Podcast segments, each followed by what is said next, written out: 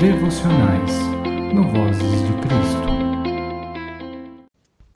Bom dia! Que a paz do Senhor reine em seu coração e domine os seus pensamentos. Eu sou a Cris e hoje vamos meditar em Mateus 26, 36, que diz assim: Então Jesus foi com seus discípulos para um lugar chamado Getsemane e disse-lhes: Sentem-se aqui enquanto vou ali orar. Nosso devocional de hoje tem como título Testemunha Onisciente. Raini Sunim diz assim: Dentro de cada um de nós há uma testemunha interior que observa com tranquilidade o que acontece dentro e fora de nós. A partir de um lugar de silêncio e sabedoria, mesmo quando o mundo se agita numa tempestade de emoções, a testemunha se assenta calmamente no olho da tempestade, incólume, luminosa e onisciente. Você não é os seus sentimentos, nem a história que a sua mente lhe conta para que eles façam sentido. Você é o vasto silêncio que percebe os sentimentos emergindo e submergindo. Na palavra de sabedoria e vida, Jesus nos diz em João 14,16: Eu rogarei ao Pai, e ele vos dará outro consolador, a fim de que esteja para sempre conosco assim como Paulo diz em Romanos 8, versículos de 6 a 11. Porque o pendor da carne se dá para a morte, mas o do espírito para a vida e paz. Se habita em nós o espírito daquele que ressuscitou a Jesus dentre os mortos, esse mesmo que ressuscitou a Jesus Cristo dentre os mortos vivificará também o nosso corpo mortal por meio do seu espírito, que habita em vós. Jesus Cristo nos deixou o seu Espírito Santo, que habita em nós e ele nos vivifica, ou seja, nos traz a sua essência, que é de sabedoria e paz.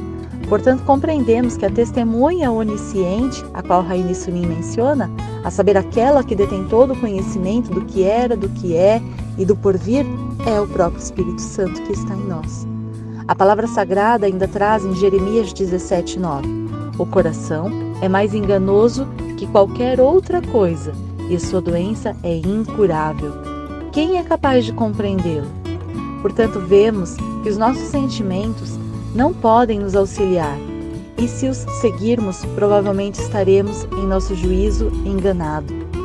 Principalmente quando os nossos pensamentos transitam desordenados em nossa mente, quando as nossas preocupações fazem da nossa cabeça a própria imagem do trânsito nas ruas centrais indianas, onde cada carro, pedestre e motocicleta andam juntos e misturados de maneira frenética e desorganizada, a melhor atitude diante desse cenário opressivo é nos distanciarmos dessa bagunça estrondosa para darmos ouvidos ao Espírito Santo. Temos na Bíblia pelo menos dois exemplos em situações diferentes, as quais Jesus, antes de responder algo ou tomar uma decisão, ele pondera, ora e então responde como foi quando lhe perguntaram sobre o apedrejamento da mulher adúltera, como retratado em João 8, de 1 a 11. Quando, enquanto os escribas lhe perguntavam, ele ficou inclinado, escrevendo com o dedo na terra antes de responder. Ou também no Getsemane, onde ele foi com os discípulos, mas se apartou para orar, como em Mateus 26, 36.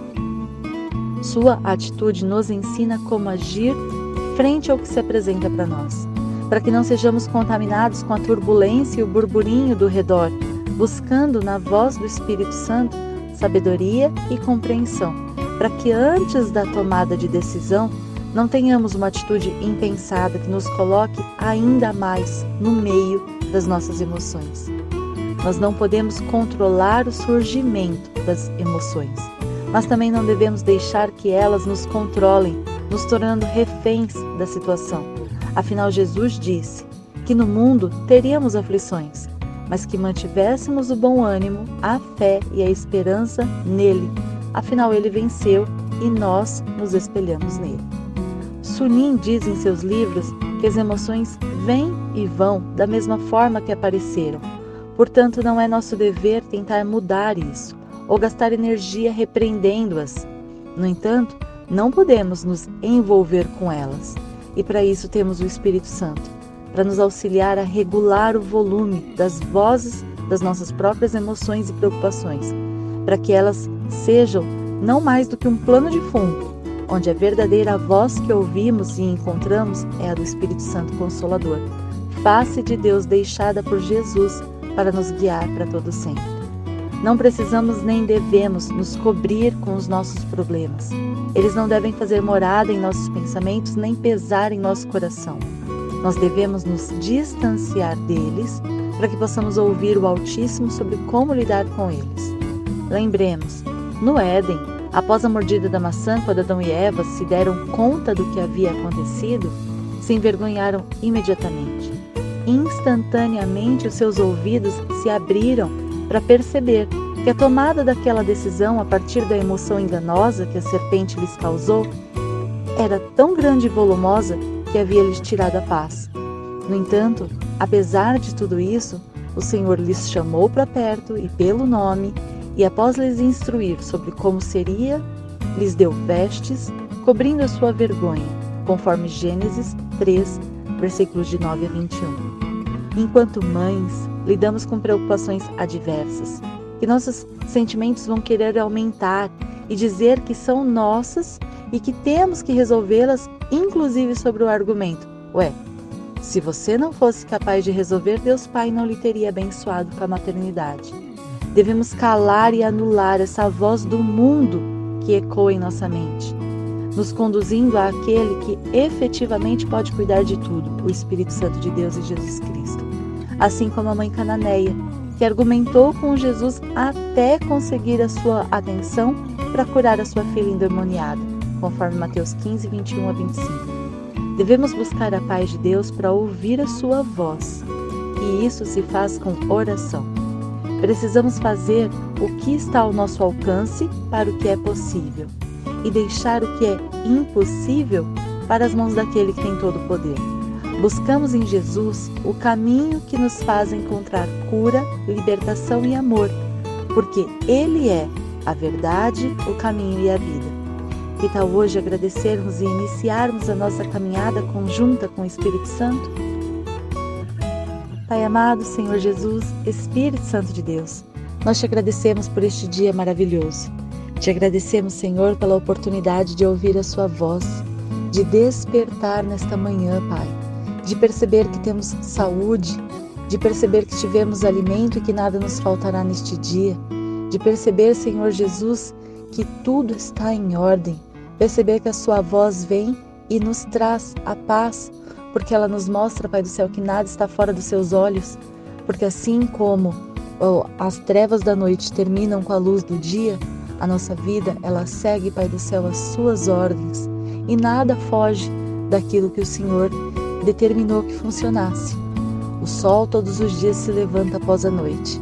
Nós nos acordamos com uma nova oportunidade de vida oportunidade de sermos melhores, de entendermos o Senhor, de colocarmos os nossos pensamentos em ordem, de ouvirmos a Sua voz, de perdoarmos e entregarmos perdão e pedirmos perdão, de sermos, Pai do céu, pessoas mais bondosas, mais empáticas, com mais ação, de sermos pessoas, Pai do céu, que nos entregamos em intimidade e oração ao Senhor. Te agradecemos por tudo que o Senhor faz por nós e pedimos que o Seu Espírito Santo nos dê Crie em nós espírito de discernimento, espírito de capacidade, espírito de sabedoria e compreensão. Que os nossos olhos se abram para enxergar aquilo que está ao nosso redor e os nossos ouvidos, Pai do céu, caiam os tampões deles para que possamos ouvir a Sua voz alta e clara, nitidamente tomando conta e dominando os nossos pensamentos. Te agradecemos, Pai, pela oportunidade de viver esse dia e encontrar a Sua face.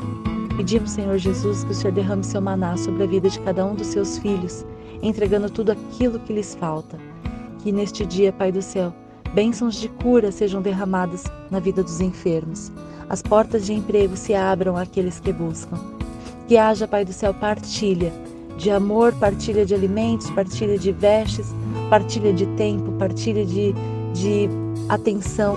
Partilha, Pai do céu, do seu amor por onde nós formos através das nossas mãos. Pedimos também, Pai do céu, que o Senhor nos proteja e livre guarde de todo mal neste dia. Esteja conosco, Pai, onde estivermos. Esteja, Pai, dominante, conservador e protetor em nossos pensamentos, para que nós não nos, não nos distanciemos da Sua voz. Pai, pedimos também que o Senhor esteja protetor e nos guarde nos nossos ambientes de trabalho, no ambiente escolar onde nossos filhos estiverem, nos nossos lares, nas ruas, Pai, onde todos nós estivermos. Nos guarde, nos proteja, nos leve e nos traga de volta para casa, em segurança e paz. Em nome de Jesus, amém. Obrigado por estar conosco até aqui. Se você gostou da nossa devocional, deixe o seu like e se inscreva no nosso canal. Que Deus abençoe a sua semana e até a próxima.